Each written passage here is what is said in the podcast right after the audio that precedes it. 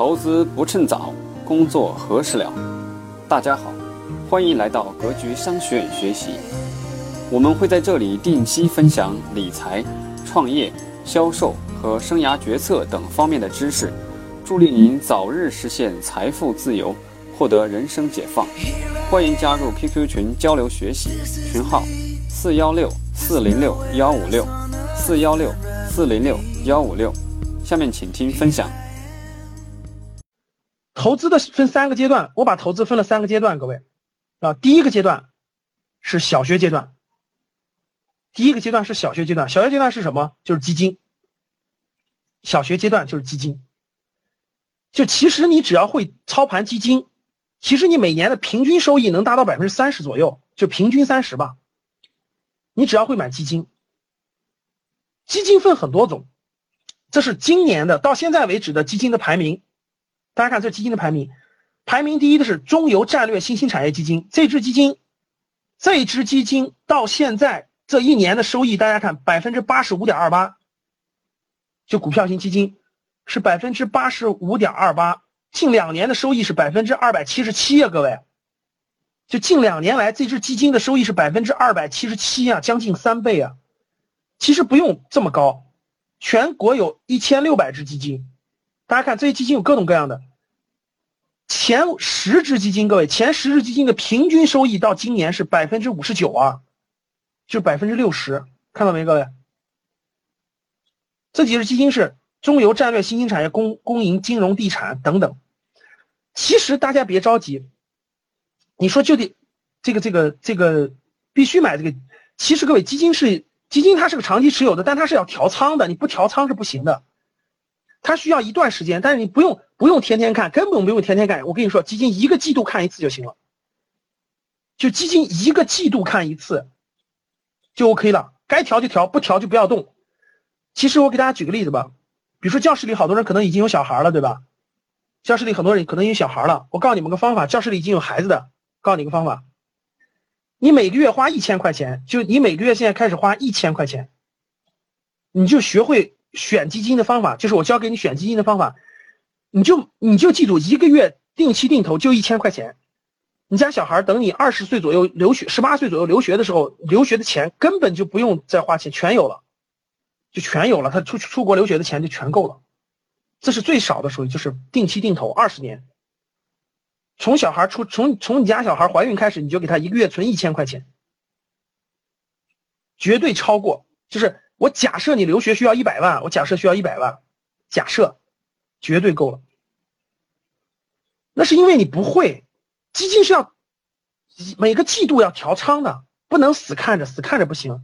就是买一个不动，那绝对不行。大概半年一个季度到半年调一次，调一次。那我让大家看啊，那基金怎么选呢？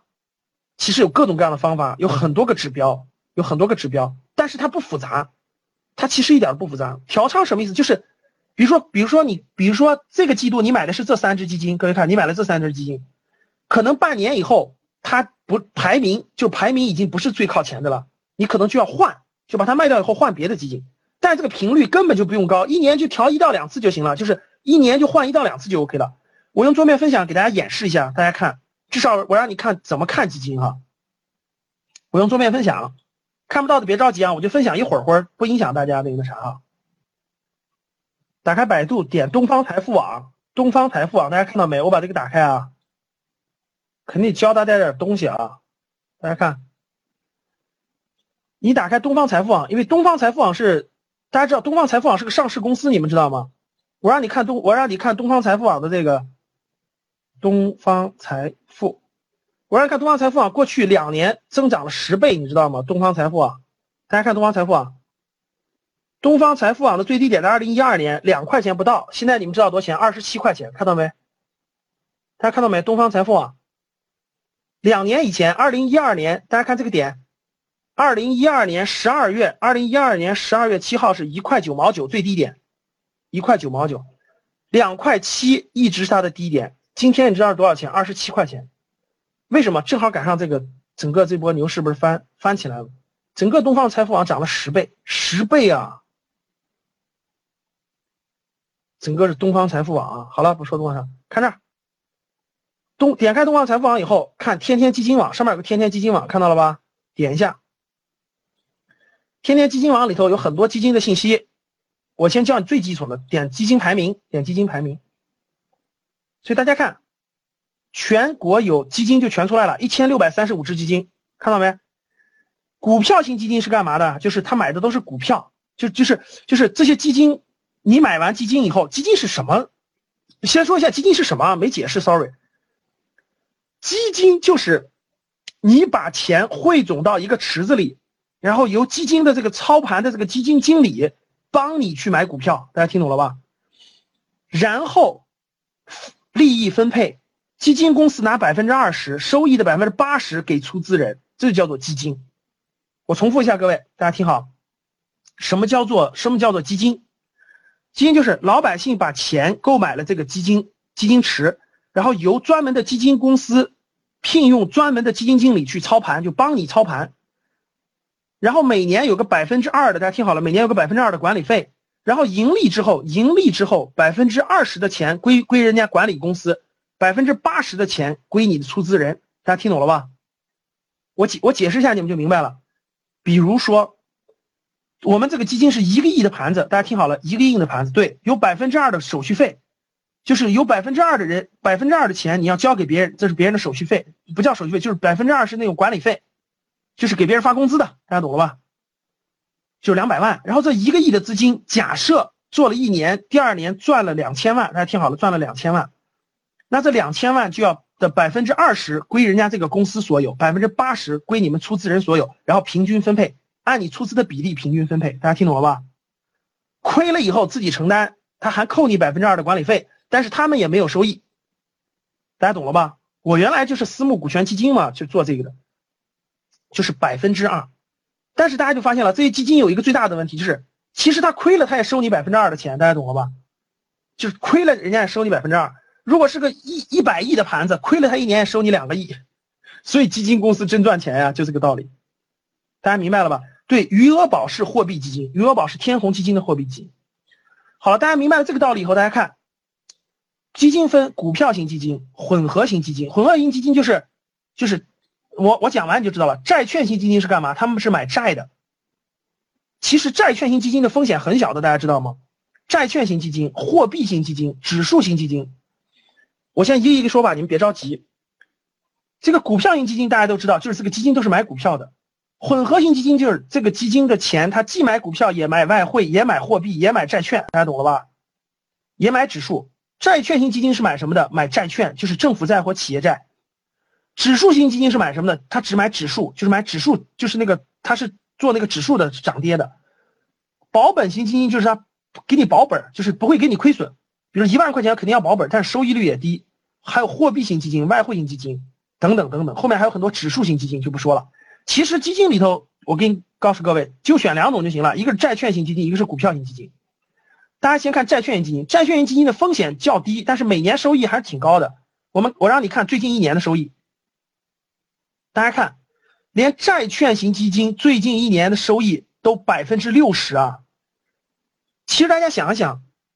啥概念？今年的债券比较好。其实平常债券一年，债券型基金一年收益百分之三十，挺容易的。你只要会选，一年百分之三十啥概念？各位，你有三十万的，你有三十万的本金，其实一年我跟你说，你就买基金，一年的收益都在十万块钱。我的提纲里不是说了吗？各位，说我要教给大家怎么能够不工作一年还能赚十万块钱。其实就是你只要有本金有三十万，本金三十万。然后你你买基金就行了，其实风险不大，其实风险不大。债券型基金和股票型基金配合好，其实一年的平均收益百分之三十，一点都不难。大家看，债券型基金四百七十二只，这近一年来的收益超过百分之三十的有多少？有二十，有二十二只，有二十五只。就是债券型基金总共就四百七十二个，有二十多只都超过百分之三十了。其实你只要会调仓。你的比例就比平均比例要高得多，就是每个季度要看啊。股票型基金总共有五百六十五只，哦，那收益太高了。咱们看最近这六个，最近六个月就看最近一年吧。最近一年的已经有八十五只了，百分之八十五了，啊，七十多现在你看股票型基金有多少超过百分之三十的？你知道多少超过百分之三十的？就是这六百五百多只里头，超过百分之三十的有多少啊？超过百分之三十的有一百二十二只，各位，就是一年的收益上，我有一百二十二只。它比较差的年份，其实这些基金的收益也在百分之二十多、三十多。全部就不说了，就基金相对来说，各位，你定期定投风险比较小，但收益比较高。这就是基金。你会看排名，然后你再会选。其实一年我跟你说换一两次就 OK 了，一两次就 OK 了。其实各位，好了，我先结束。不是基金有两种投资方法，第一种投资方法就是你有资金，比如说你有资金本额，你有你有十万块钱，你有二十万，你有三十万。第二种就是定期定投啊。其实你教室里的大部分人都是刚毕业不久的，你们就应该用定期定投啊，就是每个月投五百，投一千，每个月投五百，投一千，就每个月投五百，投一千。怎么调仓？一句话说不清楚，这就是我的投资班要给大家讲的内容了。我先说，我先把这个讲完，各位。所以说，投资的小学阶段就是基金，就是基金。你只要会了基金，其实你不要太担心，每年你的资产升值大概在百分之三十左右，平均情况其实是不难的。只是很多人不会也不学，然后你们发现没发现，大社会大众基本上。你们发现没有？你身边的人给你抱怨一句，你就不去学了。比如身边的，你本来想去学，你本来想去投资基金，身边说：“哎呀，基金那个东西亏钱的，不要做。”你发现没发现？你就你就不去做了。其实你根本就不知道，那是智慧的东，那是不同的人根本就不一样。投资的中学阶段是什么？我把这个讲完，各位啊，我再告诉你从哪去学。投资的中学阶段是什么？投资的中学阶段是房产。我问你们。你们觉得未来房地产还有没有机会了？房地产其实一样有，不是没有啊，只是不像过去一样随便买个破房子都能升值了，啊，一样有，哪有？哪有？五分钟我就说完了，我今天给你们点干货中的干货，好不好？各位听好了，房房地产最重要的指标是什么？各位，房地产最重要的指标是什么？房地产最重要的指标是人气儿，是人气，因为再好的房子盖的再好，如果没有人，就人不聚集的话，它一分钱都不值。只有人气聚集，房地产才有价值。未来十年，中国真正的聚集人气的地方是什么？是什么地方？你们说了很多，什么开发区啊？什么老师今天国家批了个这开发区，批了那开发区，什么什么农村城镇化，这些都是虚的，你根本就不着地儿。你根本就看不见人在哪儿，真正的人在哪儿？真正的人在交通线的旁边呀。未来五到十年，中国最好的人口房地最好的机会就是地铁的大规模建设，因为地铁将大规模的改变中国几亿白领的出行方式。大家能听懂吗？只有。这一点把握住了，你才能知道未来十年白领都聚集到了什么地方，才能知道他们聚集到了什么地方。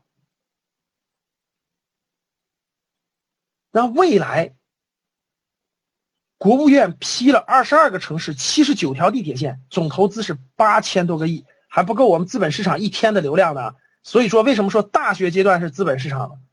那资本市场每天呢，真是。太有意思了，上万亿的流动，你你地铁盖这么多才八千多亿，小儿科，所以叫中学阶段啊。到二零一五年，我国建成后轨道交通线达到一百五十八条，总里程四千一百八十九公里。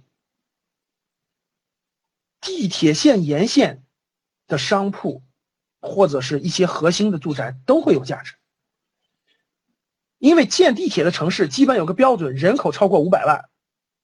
好，现在我问几个问题，先捋捋思路哈。第一，听好了，我问三个问题。第一个问题，你们认为，在北上广深这样的核心城市，地铁沿线的商铺或住宅的价格贵不贵？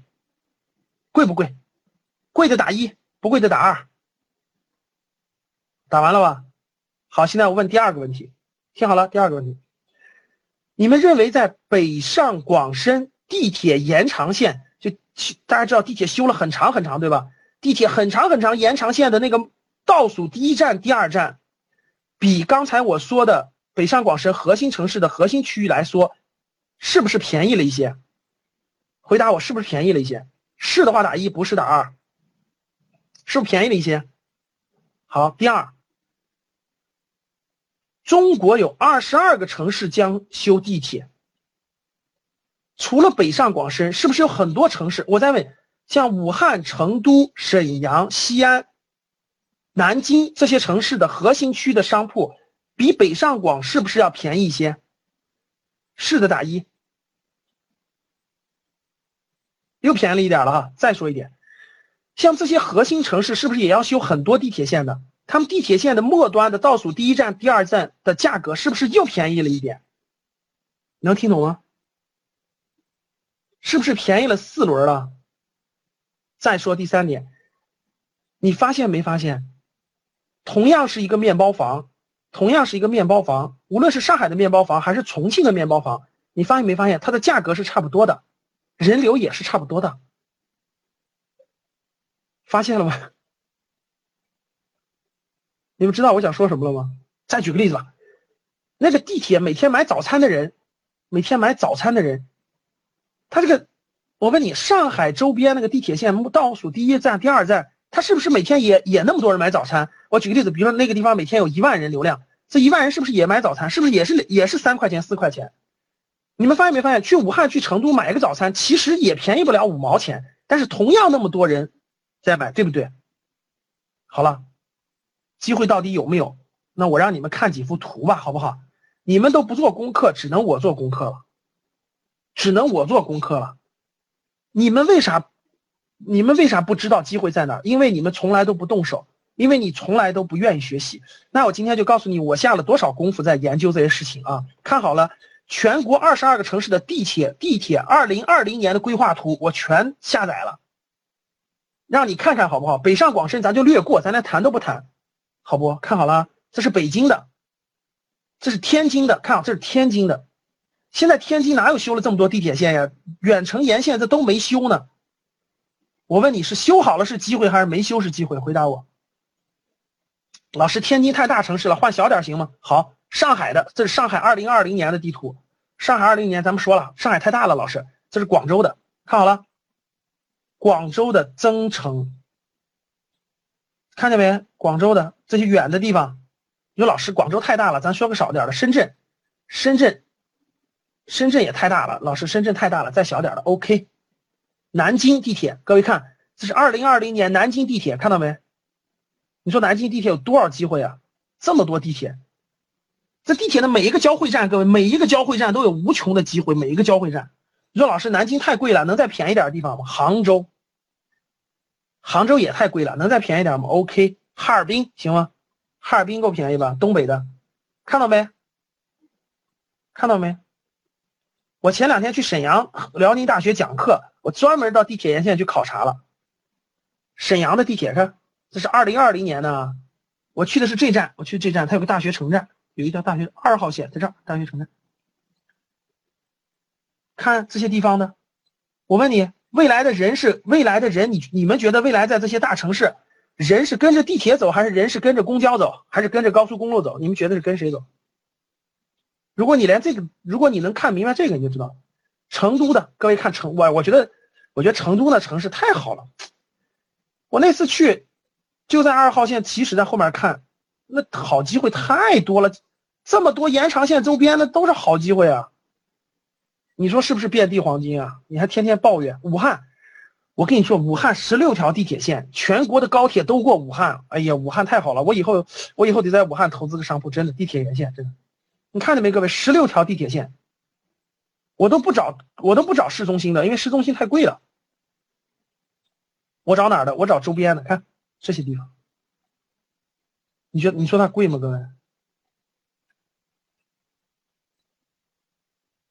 这是西安的，我第一个我第一个地铁沿线的投资项目就是在西安投，在这儿一号线，一号线啊！以后有机会在投资班再分享这个案例吧。看西安也有很多，西安八百万人口的城市，这些城市人口全过五百万了，各位。苏州，这是苏州的二零二零年，看二零二零年全是二零二零年地铁。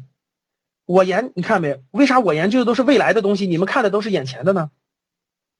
重庆的，重庆三千五百万人口，重庆的看重庆的机会，二零二零这多少机会啊！哎呦，现在重庆的机会我觉得相当好，地铁沿线的商铺一万块钱，我跟你说，五年之后，十年之后，其实你有两个，你就你就那啥了。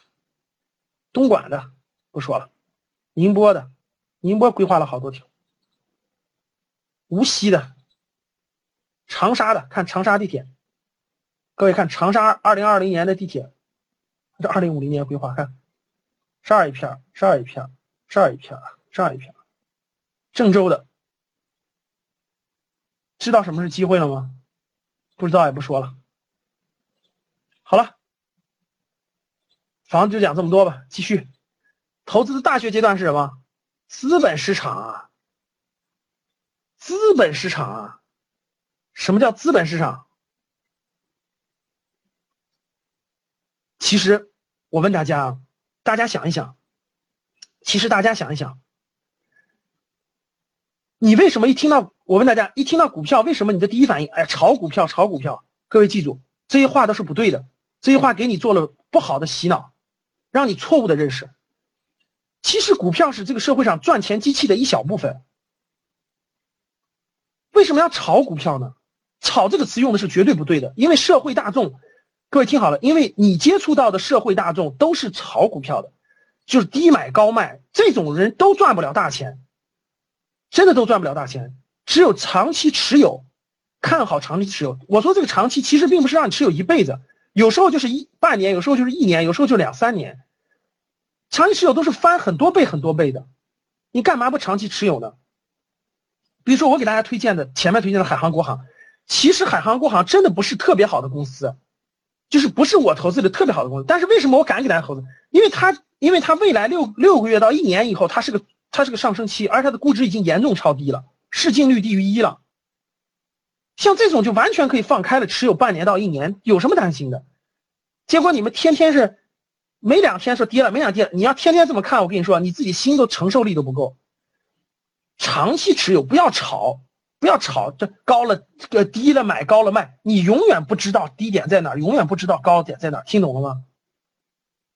其实你永远都不知，其实你永远都不知道中间的低点高点在哪，你只要知道现在多高，未来将到多少就 OK 了，中间都不要管。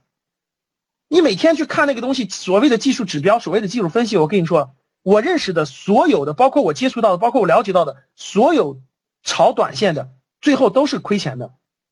而且天天特别紧张，特压力特别大，何苦呢？根本就不用看，根本就不用看。其实资本市场的机会是非常非常多的，也非常非常好。我觉得未来，刚才我讲了，各位，我给大家说几点吧。我因为我们时间有限，资本市场我不展开说了，我就说几点。第一，这是国家战略使然，未来十年财富将发生重大的转移，就是资本市场将成为中国的一个重中之重。从现在你们就可以看得出来了。这个事情将持续多久？我个人觉得，两到三年，至少是两到三年，是一个好时期。这是第一点。第二点，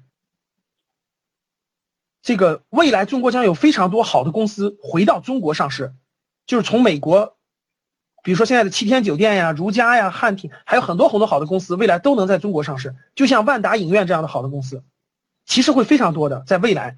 而且国家将会用注册制，你们不明白注册制和那个那啥审核制，因为我做投资的，我很明白，这个机会将会全面放开。虽然有很多企业将会一文不值，各位听好了，未来的市场不是说你随便买都能挣钱的，不是随便买都能挣钱的，就跟就跟香港股市一样，香港股市也是好公司特别好，差的特别差。未来中国的资本市场很很多很很多股票会跌了几分钱，但是很多也会涨到你不敢想象，这就是机会。这就是其实就是很好的机会，所以其实我并不建议你们马上，但是我觉得至少这一波你应该学习，哪怕你拿一点小钱学习，我觉得对于你未来第二波、第三波，你才会有这样的智慧。这是资本市场啊。其实大家要理解我的意思，我并不是鼓励大家，你说教室里我们的格局的学员，你们都进股市吧。其实我只最差最差，我觉得其实你可以学习了，开始你拿个虚拟账户开始学习了，就这么简单。我觉得你能学到很多东西，因为每一家公司的上市财报，每一家公司的半年报、季度报都是非常非常好的学习财经知识的最好的教材。我觉得他们的教材远远比你写。大家都知道，我们格局让学员写行业分析报告，其实行业分析报告最好的一个来源就是上市公司的年报和财报，还有半年报。你能把那个看懂了，你就真的知道他们怎么赚钱的了，你就真的知道财富怎么流动的了，就这个道理。所以，简单说这些。资本市场时间原因，我就不展开了。那个投资的三大天条，我得说一下，各位，投资的三大天条，第一个，大家认真听。第一个，绝不借钱投资，这一点大家必须记住。绝不借钱投资，记住我的话，就是你有你有一万块钱，你就拿三千块钱做投资，没关系。你有三万块钱，你就拿一万块钱，或者你没有多少钱就开虚拟盘。记住我的话，绝不借钱投资，因为很多人可能会说了，说老师，我我我能借到钱，我借钱投资，然后我我不就赚的更多了吗？赚了钱以后，我再把那个还给别人吗？你你你想的特简单，因为再好的市场，它也有各位听好了，没有人是神仙，世界上没有百分之百的事情。我举个例子。你说今天的中国资本市场在未来半年、一年就没有风险了吗？我可以跟各位说有，但是这个风险是我们能把控，不是我们能把控的。我给你们举个例子吧。未来我觉得中国资本市场受到重大影响的只有一个不可控因素，你们知道是什么吗？就两个不可控因素。第一个是钓鱼岛问题，中日擦枪走火；第二个问题，我觉得今天可以看得出来了，就是台湾的民国民党失败。民进党胜利这件事非常危险，因为如果万一台湾要台独呢？但是这种事情呢，又不是我们可控的，大家听懂了吗？这些不是我们可控的，所以说，并不是说，就是一定有有些事情是超出所有人的控制之外的，甚至习大大，大家听懂了吗？就是我们在大方向上一定是相信习大大的指引的。但是，甚至是有一些特殊的因素，比如说美国和俄罗斯突然，或者我举个例子，比如说，比如说乌克兰爆发了严重的战争等等，就是有些事情是我们不可控的。这个投资世界没有百分之百的事儿，你们听懂了吗？就是没有百分之百的事儿，你不能说是百分之百的事儿。各位听好了，没有百分之百的事儿，所以说你不，你们不要不要抱有幻想。所以各位记住，不要借钱投资。我一直坚信一个理念，大家听好了。靠自己的收益，靠自己的钱，同样可以实现财务自由，没有必要借钱，特别是投资这件事儿，所以不要借钱投资啊！融资融券就是投，就是借钱投资，不能做。为什么不能做？我刚才讲完原因了，因为有些核心的宏观因素我们不可把控。那我这就叫做投资有风险，大家听懂了吧？那我再解释一下为什么不能借钱，因为不借钱，你的风险可控。我举个例子，比如说你投一万块钱，哪怕赔光了，一分钱不剩，你是不是还你是不是也就一万块钱？大家能听懂吧？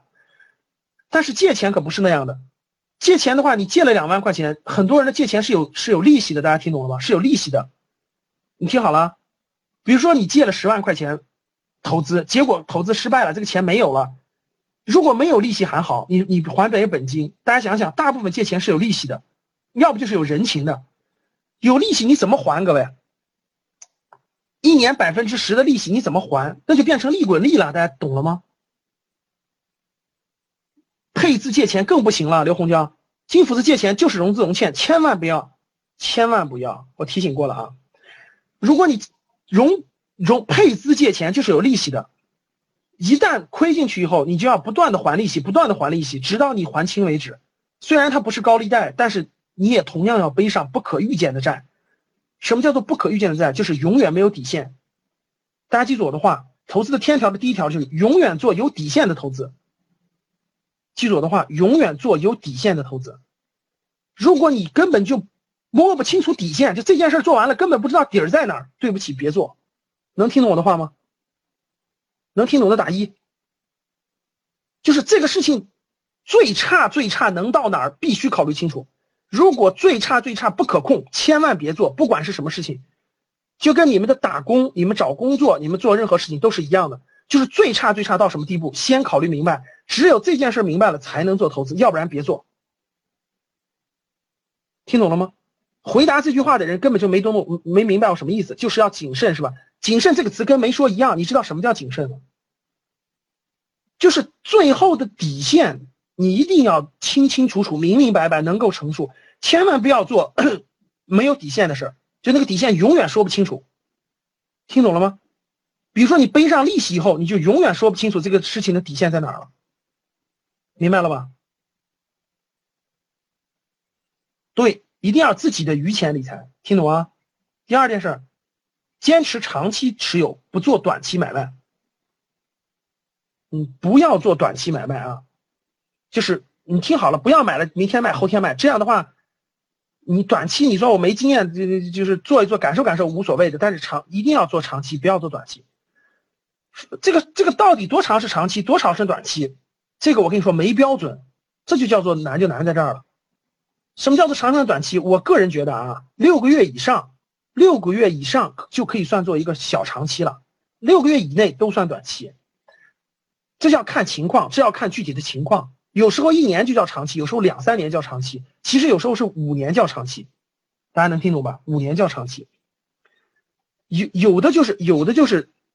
这个这个这个这个半年都叫短期，我个人觉得啊，我个人意向，各位最少最少就这个这个没标准，但是我想说的就是，你要么就长期持有，要么就别持有，真的。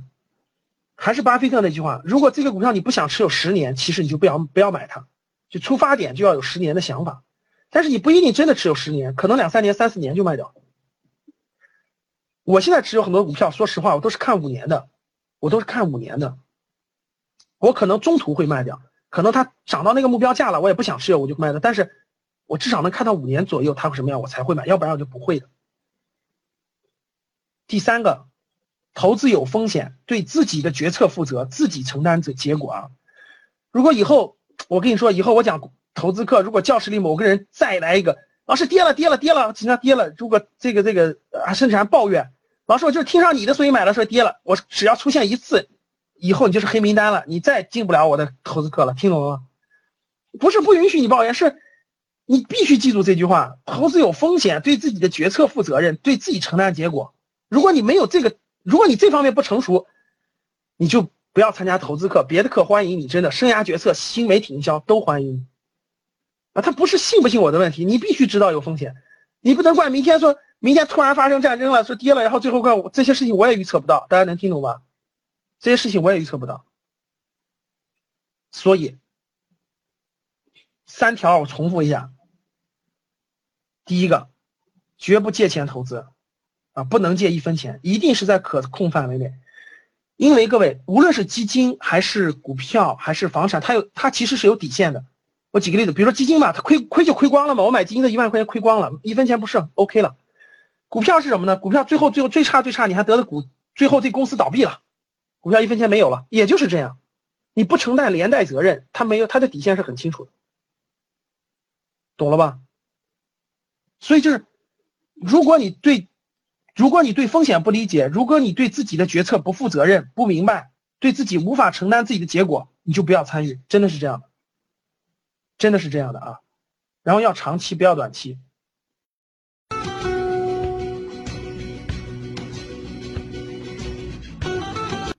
好，今天的课程就到这儿。